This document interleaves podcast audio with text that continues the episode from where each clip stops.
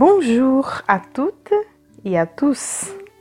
Nous sommes ici avec un nouvel épisode de Café avec Spiritisme. Aujourd'hui, nous aurons les commentaires de Tarcio Rodriguez sur le livre Abri, chapitre 10, intitulé Dans le culte de la gentillesse, psychographié par Francisco Candido Xavier ou Emmanuel nous dit Souvenez-vous que Dieu s'occupe des hommes à travers leurs propres créatures.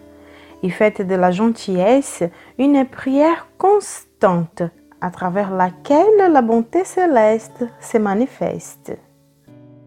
Beaucoup recourent à la divine providence entre la révolte et le pessimisme, oubliant les besoins de compréhension pour que les biens s'expriment en don de réconfort autour de leur propre pas, répandant l'espoir pour que le cœur reste préparé devant les bénédictions qu'il se propose à récolter. Personne sur terre n'est si bon qu'il peut prétendre être complètement libre du mal et personne n'est si mauvais qu'il ne peut rien faire de bien dans les difficultés du chemin.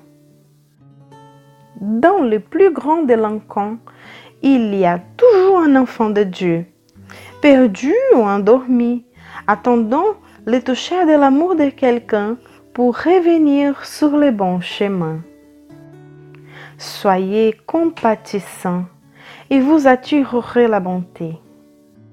Soyez amis de vos prochains, et l'amitié de vos prochains viendra vous rencontrer.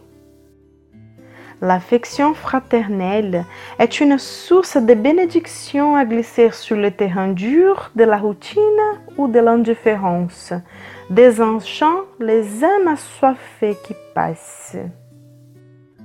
En réalité, notre prière verbale au tout miséricordieux est toujours une affirmation de foi. Et la prière ressentie est énergisante dans notre propre esprit, nous élevant jusqu'au sommet de l'existence. Mais le Seigneur attend aussi de nous que nous nous fassions du bien les uns aux autres, tout comme nous exigeons qu'il soit pour nous les bienfaiteurs infatigable et incessant.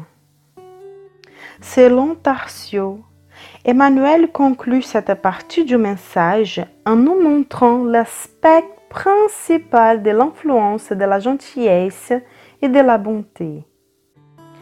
Offrons-nous aux autres la même gentillesse qui celle que nous attendons des autres? Il n'y a certainement pas de formule pour savoir si nous sommes bons ou mauvais.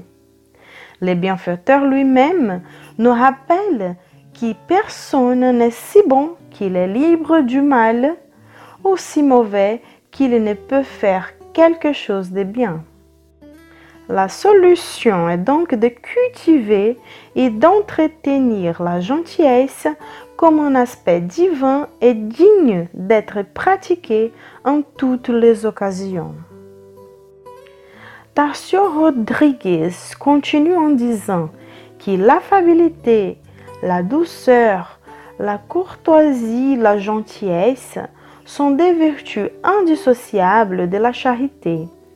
Et beaucoup des mots actuels que nous connaissons seraient facilement résolus si ces vertus étaient des paramètres pour notre échange, pour notre communication.